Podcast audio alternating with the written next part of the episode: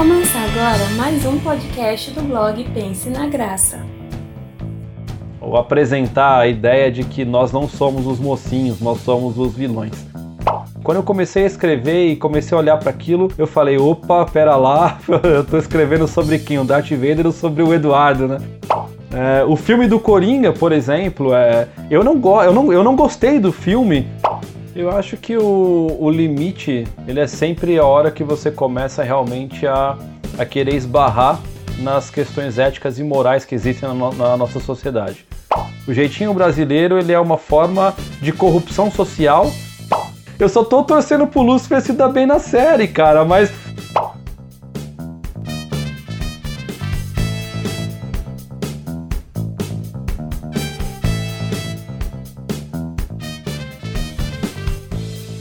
Fala galera, meu nome é Wallace Rodrigues, estamos começando mais um Pense na Graça podcast e o tema dessa semana é Por que amamos vilões? Para você que acompanha aqui o blog, a gente já gravou de Por que amamos super-heróis, mas dessa vez é o contrário, hein? E para falar esse tema hoje a gente tem um convidado aí mais que especial, né? O Edu Molina, faz parte aí do projeto da Glocal, é, a gente acompanha bastante o trabalho dele aí. E o Edu ele é professor, historiador, criador e apresentador do canal Geek História, um canal muito legal também que eu tenho começado a acompanhar agora e aí fica a dica para você ouvinte, hein? Canal Geek História. O Edu também escreveu o livro Eu Vilão, que fala justamente sobre essa temática que a gente vai abordar um pouco hoje. Por que, que a gente tem tanto esse fascínio pelos vilões, né? Por que, que eles encantam tanto a telinha?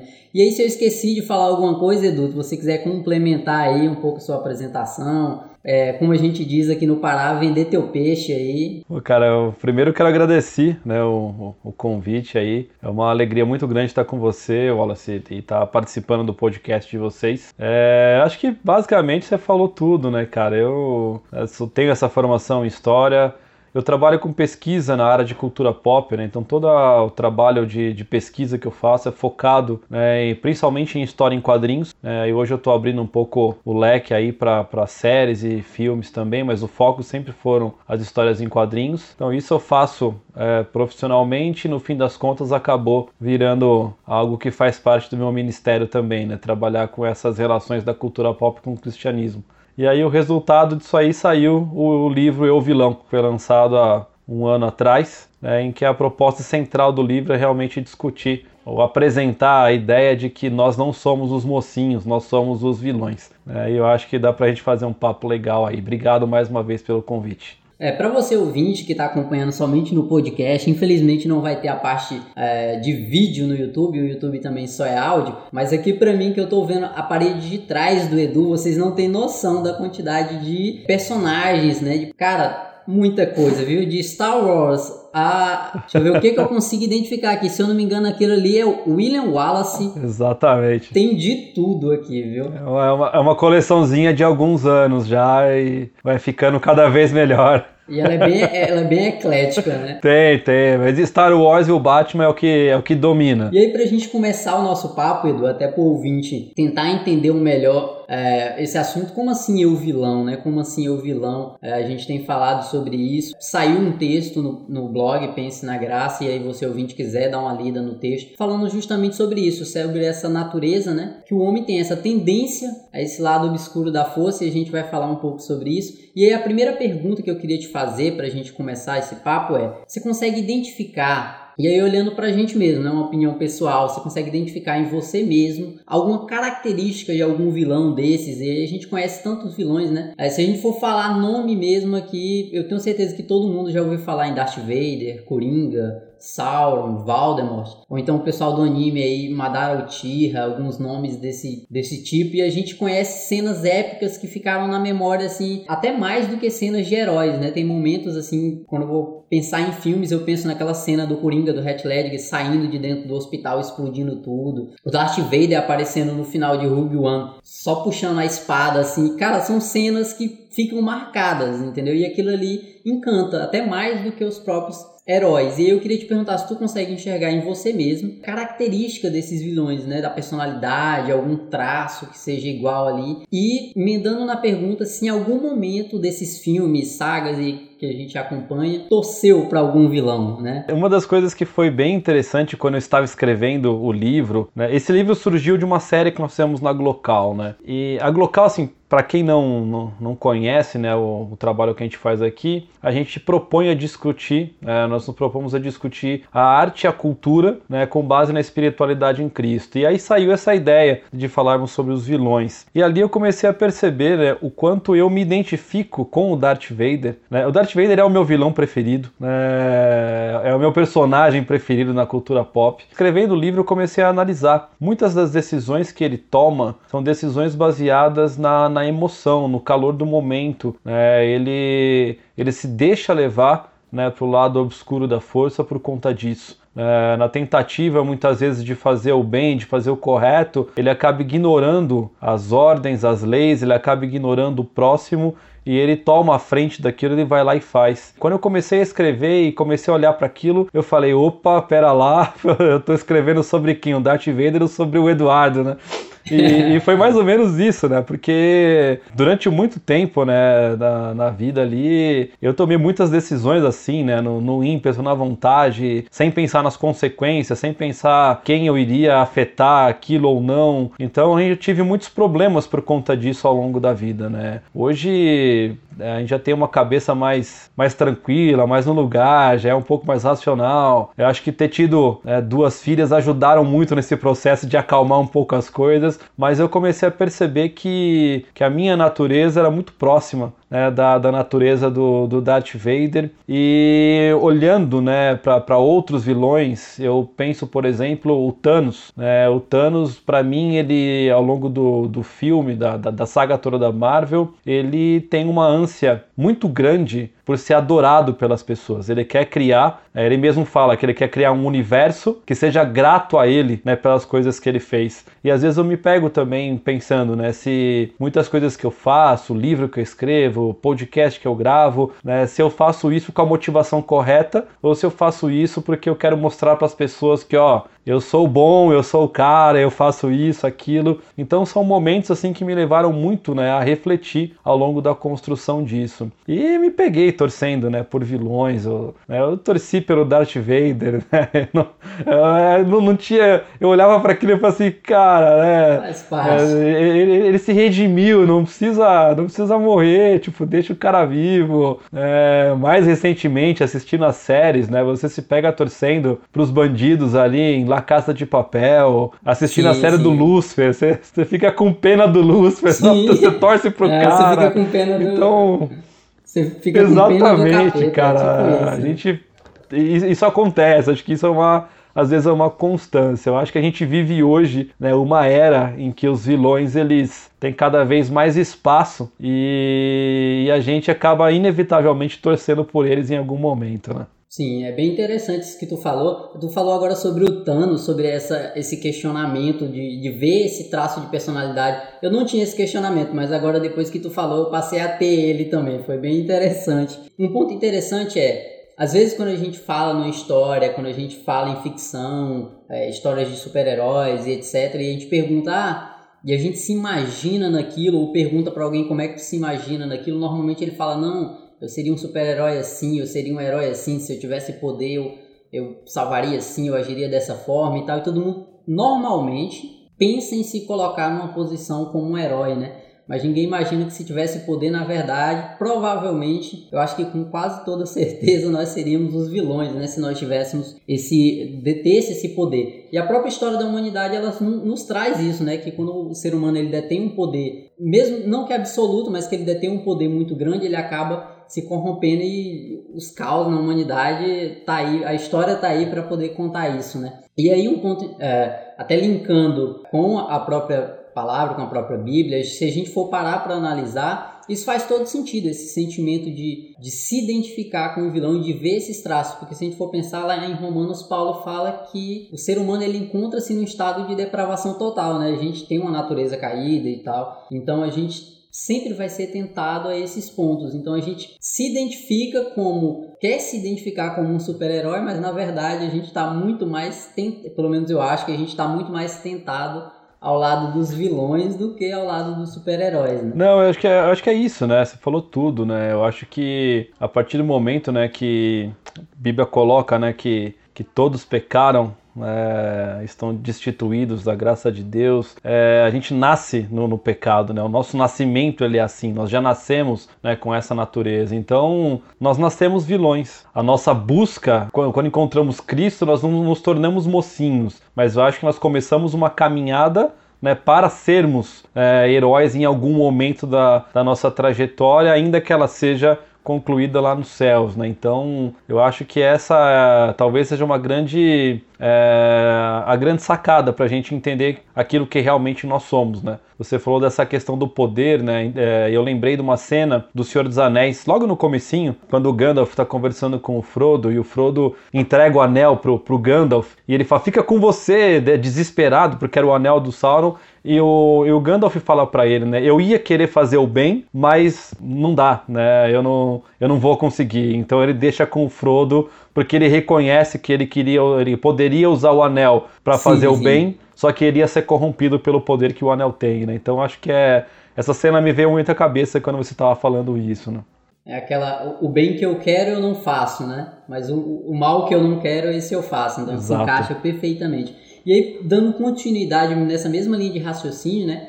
Tu citou lá a Casa de Papel e essa segunda pergunta eu ia até utilizar ela como exemplo. Por que, que esse processo de humanização dos vilões, né, esse processo de humanização da vilania, ele funciona tão bem? Porque é, é, os escritores eles pegam essa história e eles tentam pegar esses pontos que a gente se identifique, né? Se causas pelos quais os vilões lutam, sugerindo situações, pensamentos, às vezes ali ele se encontra numa situação meio controversa, ele utiliza aquilo ali como justificativa para poder é, exercer ali algum tipo de crime, algum tipo de violência ou deturpar a lei é, em que ele está inserido de alguma forma. Só que aquilo é escrito de uma forma tão romântica, encantosa, seduzente, que aquilo ali nos envolve, a gente acaba torcendo porque o enredo ele propõe isso ou porque a gente se identifica, porque a gente pensa, pô, Será que o Thanos não tá certo em matar metade da humanidade? Será que não, não faz sentido? Minha esposa já até falou isso uma vez de que, rapaz, talvez ele tá certo, ó, porque realmente o ser humano é meio.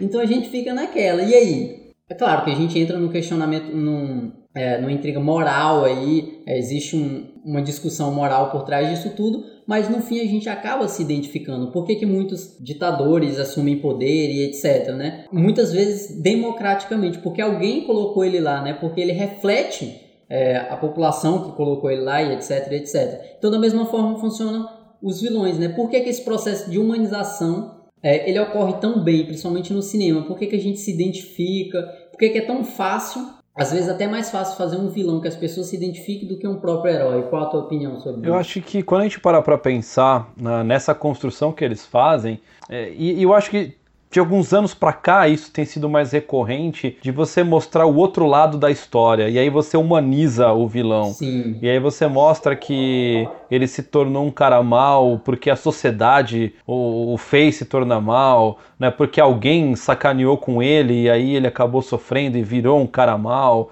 e ele começa a explorar as histórias desses vilões e a gente se identifica porque a gente consegue perceber que a nossa história é igual. Poxa, quem nunca foi injustiçado na vida? Quem nunca passou por uma situação em que você não foi influenciado negativamente ou que alguém passou a perna em você e você ficou ali a ver navios e aí você pensou em se vingar, pensou em fazer alguma coisa diferente, mas existe né, um padrão ético e moral, existe uma constituição, existe Sim. algo que te impede de ir lá e devolver no, ah, na mesma moeda ali aquilo que aconteceu. Então, quando ele começa a humanizar o vilão, o vilão ele faz aquilo que você não faz. Né? O vilão, ainda que numa série, que num filme, que numa história em quadrinhos, o vilão ele age da forma como você gostaria de agir. Ele é o cara que não tem medo, é o cara que não tem barreira, é o cara que não tem limite. E quando ele humaniza o vilão, você olha e fala assim: poxa, eu poderia fazer isso, eu poderia ser o Thanos, né? eu poderia acabar com a fome no mundo se eu matasse metade da população mundial.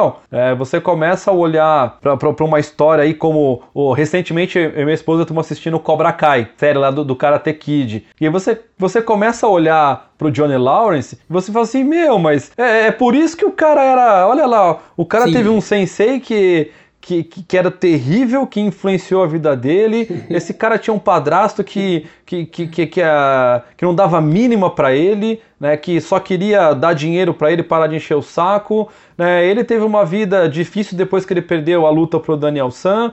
E aí você começa a olhar e falar: a culpa é do Daniel, o cara que de bonzinho ele não tem nada. E você começa Vira a virar a história. história. você começa a ficar com pena do, do vilão. É, o filme do Coringa, por exemplo, é, eu, não go eu, não, eu não gostei do filme porque você termina o filme olhando e você fica com pena do Coringa, cara. Né? Você fala assim, poxa, mas olha, a sociedade não cuidou, tiraram o remédio, tiraram o medicamento, né? O cara foi um, é, virou um para da sociedade, foi marginalizado pelos outros, o sistema que transformou ele no Coringa. Então você começa a olhar para tudo isso e você olha e você começa a ficar sentido né, pelo vilão. E aí você começa a defender o vilão. Você fica comovido com a história e você começa a defender o vilão. E aí quando você vê, você já está envolvido com o vilão muito mais do que com, com, com o herói da história, com os mocinhos que tem na história. Né? Então acho que esse processo que vem desses últimos anos de de tentar humanizar né, os vilões, tem trazido essa realidade à tona, né? E pegando esse gancho da tua fala, Edu, eu queria entender, tu que trabalha bem com essa área, qual qual seria o limite entre esse, essa humanização, entre a gente se sentir comovido com isso, assistir esse tipo de coisa, consumir esse tipo de conteúdo? A gente consome bastante é, séries, animes e etc, né? Mas eu queria entender qual seria esse limite. É muito difícil a gente determinar um limite, né? Pá, é aqui que passou daqui não pode, aqui não pode. A gente nem gosta muito de falar essa questão, não é nem pode não pode. Mas o quão perigoso é a gente consumir esse tipo de coisa sem um discernimento de que momento deixou de ser simplesmente um facinho para uma história, né, uma licença poética é, de uma arte que a gente está consumindo, assim como a gente consome uma música e etc. E passa a ser um desvio de moral realmente, você se identificar tanto e gostar de assistir vilões ali, de preferir aquilo. Existe algum momento que isso se torna perigoso, que isso pode ser um, é, uma característica de um desvio de moral realmente, e chega um momento assim de dar aquele estalo na pessoa, falar, olha, alguma coisa errada aqui comigo, gente já está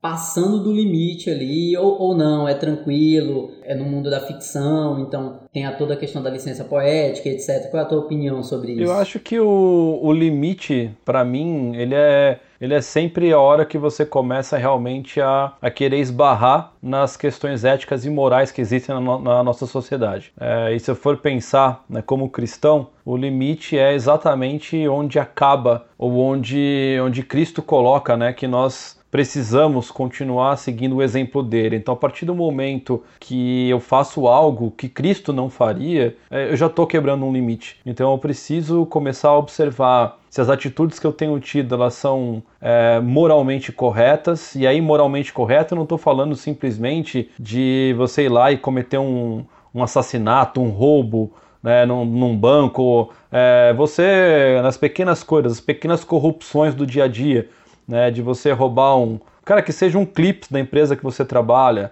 né, você ficar com um troco a mais que não é seu, é, né, nessas pequenas atitudes, quando você começa a perceber que você está levando vantagem, você está gostando disso, aí, aí você tem um problema. É, e, e, na nossa cultura, eu acho que ela é muito prejudicial, porque nós crescemos é, aprendendo sobre o jeitinho brasileiro. Né? Então, o jeitinho brasileiro ele é, ele é péssimo. O jeitinho brasileiro ele é uma forma de corrupção social que nós estamos envolvidos e não percebemos. Né? Então a gente costuma dar esse jeitinho para todas as coisas. É uma cola na escola, é, é, é um plágio que você utiliza num texto, num artigo que não é seu, você reescreve tudo para não parecer que é um plágio. Né? Então você começa a perceber nessas pequenas coisas esses desvios de conduta. Então quando você se ligou que, que, que o seu desvio de conduta ele começou, aí você rompeu o limite. Sim. Né? Enquanto fica na ficção, enquanto você olha pra ficção e acha legal, pô, eu curto Darth Vader, mas eu vou sair matando criancinha por aí, né? eu vou sair criando uma arma para destruir um, né, um planeta, eu vou, é, eu vou tentar trazer outras pessoas pessoas para seguirem aquilo que eu tô falando, que eu tô mandando fazer. Então a hora que eu percebo que pá, começou né, a, a, romper com esses padrões é, éticos e morais, eu acho que ali você já começa a ter um problema. Como cristão, né, cara, o limite sempre é Cristo. É se perguntar o que Cristo faria nessa situação. Se você teve dúvida da resposta, nem começa. É, eu acho que é, é, é, um ponto que é fundamental. Né? Nós temos aqui uma filha né, com 5 anos, eu tenho uma filha com 5 e uma filha que vai fazer 14. Então a, a de 5 anos, né, desde pequenininha, ela me vê né, é, gostando dessas nerdice toda, então ela tá virando uma nerdzinha. Né? E ela, e ela gosta do Darth Vader. É, então agora que ela tá com 5 anos, 4, 5 anos, a gente começou a conversar com ela e falar para ela: o Darth Vader é legal, só que ele fez muita coisa ruim, né? ele também não fez coisas boas. A gente começou a contar a história para ela entender que, olha, tudo bem você gostar dele, mas você tem que entender que ele também fez muita coisa ruim e que nós podemos fazer. Né? Então é você usar a referência do personagem para você tentar trabalhar com algo positivo e tirar algo de bom daí. Complementando aqui, fazendo um, uma, uma, terceira pergunta bem próxima a essa, a gente ouve muito assim, às vezes, ah, esse tipo de conteúdo. A gente falou muito sobre isso aqui em alguns episódios anteriores, mais voltado para outros aspectos, tipo para música, é, entretenimentos no geral, né? A gente cresceu ouvindo aquele negócio de ah, jogos deixam as pessoas violentas, isso aqui é do demônio, Bob Esponja é do demônio, aquilo não sei o que, né? É, outras coisas aí do capeta, né? E etc. E hoje em dia a gente ainda vê assim, até onde, como é que a gente consegue discernir essa questão da cultura pop? O que, que eu posso consumir? O que, que eu posso não? O que, que é ideal consumir? Até que ponto? Um exemplo bem claro sobre isso: a série do Lucifer. Eu assisto, eh, eu assisto com minha esposa, a gente acompanha, conheço muitas pessoas que assistem, mas já vi o outro ponto da pessoa falar assim: Deus me livre, eu assisti uma série que é do capeta, não vou assistir isso aí e tal. Qual é a tua opinião sobre esse filtro de conteúdos que a gente poderia ter? Ah, qual o problema de um cristão assistir uma série do Lúcifer? Qual o problema do um... qual é a Porque se a gente for parar para pensar, é, existe uma crítica maior porque ali está o nome escancarado e tal, e está contando a história ali. E só que tem outros conteúdos que tem ensinamentos até piores, né? Só que meio ma maquiado ali e tal. E eu queria entender um pouco a tua opinião sobre isso. O que, que tu acha sobre isso aí? É, resumindo a pergunta, Lúcifer é do capeta? é, eu, eu, eu fico pensando assim, que quando você consome a cultura pelo simples entretenimento, tá tranquilo, né? Na... Eu já fui muito criticado por isso, né? Porque eu curto, eu curto essas séries, eu, eu, eu, eu curto muito rock, então eu ouço muito Iron Maiden, Metallica. E eu, é, eu, vejo que, que tu ouve um rock, tipo. eu gosto do, do, do metal, né? um rock mais pesado. É. E, e já fui muito criticado, né? Ah, você é crente, você ouve isso aí, coisa do diabo. Os caras têm uma música do número da besta e você fica ouvindo. E eu falo assim, cara, eu tô consumindo o produto, eu não tô pegando aquilo e aplicando no meu dia a dia, eu não tô cantando a música para enaltecer o diabo, nem isso, nem aquilo, né? Tipo, então eu consigo né, fazer uma separação, e talvez assim, de uns anos para cá eu consiga fazer essa separação né, de entender aquilo que realmente, aquilo que me cabe, aquilo que não, né, de como Paulo coloca, de reter aquilo que é bom. Né, então, de, de olhar, a gente está falando de vilões, mas você na, na escola, na faculdade, no seu trabalho, você se depara com situações e com pessoas que te ensinam coisas que não são, não são corretas e você aprende aquilo e você faz e né, eu falei agora um pouco do jeitinho brasileiro e você, ok, ah, eu só colei numa prova. Pô, mas eu só ouço Iron Maiden. Eu não tô, eu, eu, não tô fazendo nada além disso, né? Eu não tô aplicando isso na minha vida. Eu só tô torcendo pro Lúcifer se dar bem na série, cara. Mas no mundo real, é, eu quero que o diabo fique lá e, e que Jesus venha e acabe com a raça dele logo, entendeu? Tipo, então eu acho que é, eu acho que precisa ter um pouco desse discernimento. Quando eu era mais novo, É, eu me lembro assim de algumas músicas, é, principalmente as músicas em inglês, tá? É, eu sempre dou esse exemplo porque acho que fica bem claro. As pessoas primeiro não sabem o que estão cantando, né? Então isso sempre, sempre, me incomodou. Eu sempre fui atrás da letra e da tradução para entender aquilo que eu tô ouvindo e aquilo que eu tô cantando. Então eu deixei de ouvir algumas bandas ao longo da minha vida porque chegou um momento que eu olhei e falei assim, cara, isso aqui não tá me trazendo nada, né? Essa música o cara tá de fato, né, na, na letra, ele tá trazendo uma ideia de uma adoração ao diabo, né, de um culto ao demônio. Então assim, pô, eu não preciso disso, né? Eu não vou consumir isso porque isso aqui não me faz bem. Então é, é, você vai criando os seus próprios filtros. Então assim, se você tem dúvidas sobre sobre assistir uma série ou não, se você duvidou, se você acha que de repente não é legal, não assiste. Se o Lúcifer ele vai fazer, você, você vai se sentir mal, vai se sentir é, pecando, se você vai se sentir, sei lá, desconfortável com a série, não assista. É, eu acho que sempre existe essa, essa possibilidade. E é por isso que eu vejo que é, existem vários formatos, vamos dizer assim, de igrejas. Tem igrejas que são mais radicais com algumas coisas, tem igrejas que são mais liberais. Eu acho que as igrejas mais radicais, elas servem para aqueles caras que tinham uma vida né, completamente desprendida, zoada, que, que precisa de algo forte para segurar ele né, naquele momento da conversão e que é para ele não voltar a pecar. E existe uma igreja mais liberal que é para você conseguir começar a medir né, aquilo que realmente você pode, não pode, já vai com a sua caminhada. Então acho que é mais ou menos por aí. Eu acho que se você se sente desconfortável né, com aquele tema, com aquela música, com aquela série, então não consuma. Né? Você tem a opção de consumir ou não. Ninguém ninguém está obrigando você a assistir a série do Lucifer. Né? Ninguém está obrigando você a torcer para os bandidos. Então, a partir do momento que você percebe que isso não é saudável para você, que você vai deitar e se sente mal com aquilo, né? deixa de lado, né? Muda, vai para outra série, vai para outra música, vai para outro contexto que vai vai ser legal para você. Acho que tudo aquilo que te traz peso não é legal. E aí, para a gente caminhar para o final da conversa, queria te fazer uma pergunta. E antes de fazer essa pergunta, eu até queria citar uma frase aqui que eu anotei, né? Nenhum homem sabe quão mal ele é até que ele tenha tentado de toda maneira ser bom, né? Já dizia C.S. Lewis. E aí, pegando esse gancho, eu queria te fazer essa pergunta, né? Seria a nossa natureza, é, a nossa natureza humana, ela tentada sempre, ela sempre vai ser tendenciosa ao lado negro da força. O ser humano ele sempre vai se render aí a esse, a esse, esse cortejo do anel de Sauron. Ele sempre vai conseguir corromper o nosso coração. Como é que funciona essa esse cortejo, né? Esse relacionamento do ser humano com esse lado negro da força. A gente sempre vai ser tentado e a gente sempre vai se render. Eu queria que tu explicasse isso um pouco pro ouvinte aí. Pode ficar à vontade.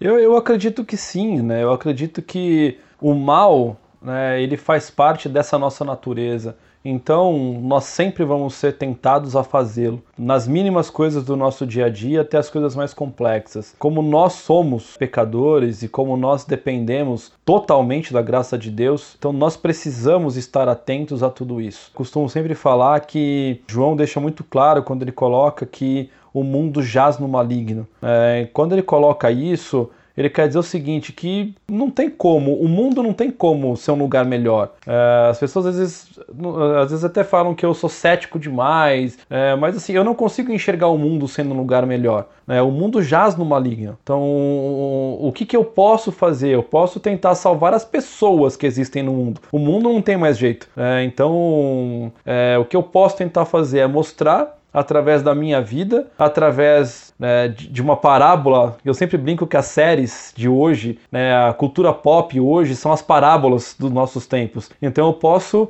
utilizar essas parábolas para fazer comparações e mostrar para as pessoas né, o quanto a necessidade de Cristo no nosso dia a dia ela se torna é, não só evidente, mas urgente, mas essencial né, para os nossos dias. Porque se você for depender da sua humanidade, da sua própria vontade, nem adorar a Deus você adora. É, então eu, sempre brinco que até para depender de Deus, nós dependemos de Deus, é, porque não é pela nossa própria vontade, nem pelo nosso próprio esforço, é puramente a graça de Deus. Então, é, nós não vamos agir por bondade né, pela nossa natureza. É uma luta constante que nós temos. Mas tem um outro ponto que é interessante. Quanto mais nós agimos com bondade e nós sentimos a alegria do próximo, mais nós queremos agir com bondade. E é uma coisa que, eu, que hoje eu consigo entender quando Paulo ele fala, chega lá ele, aquela frase massa, miserável homem que eu sou, é, o maior dos pecadores. Ali quando Paulo ele coloca essa, é, isso na Bíblia, eu acho que Paulo ele entendeu a essência da humanidade e ele coloca aquilo no seguinte sentido: olha, quanto mais perto de Cristo eu estou, mais eu vejo quão falho a minha natureza é. Quanto mais próximo de Cristo eu caminho, mais quando mais próximo da luz de Cristo eu chego, mais eu vejo a minha própria escuridão. Então ele conseguiu entender que longe de Cristo, ele é um cara vai ceder a todas as paixões que a vida oferece, ele vai ceder a todas as, as corrupções que a vida oferece, a todos os desejos da carne, e ele vai acabar se entregando a isso. Então ele entendeu, né, que ele precisa caminhar próximo de Cristo para ele não ter a sua natureza corrompida, né, ou para sua natureza corrompida não dar, não, não deixar, né, tomar conta da, da sua própria vida. Então eu acho que passa muito por isso, né? Nós não faremos o bem pela nossa própria vontade, né? Nós precisamos de uma caminhada séria com Cristo, né? Porque é Ele que nos leva a fazer o bem. Perfeito, perfeito.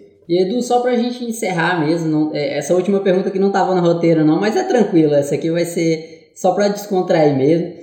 É, eu queria que tu indicasse aí pro nosso ouvinte, se tu fosse indicar, se tivesse a oportunidade de indicar três conteúdos de entretenimento de uma forma geral, e aí pode ser série, pode ser filme, animes, etc., o que, que tu indicaria aí para os nossos ouvintes assistir e consumir? Tem uma, uma história em quadrinhos que eu acho que ela é essencial para todo mundo. Eu falo que todas as pessoas deveriam ler essa história. Ela chama Maus. É, Maus é uma obra-prima, né, um quadrinho que ganhou o prêmio Pulitzer de literatura, em que o autor do livro, o Art Spiegelman, ele, ele, conta como o pai dele sobreviveu ao Holocausto. Então é uma história que mostra o quanto a natureza humana ela pode ser perversa e cruel né, com outros homens. Então ele mostra todo o projeto nazista né, a partir dessa figuração na história em quadrinhos. É uma visão diferente, é uma forma diferente de você entender é, a Segunda Guerra, o campo de concentração, o Holocausto, e é uma, e é uma mensagem muito forte que tem né, nessa, nessa história.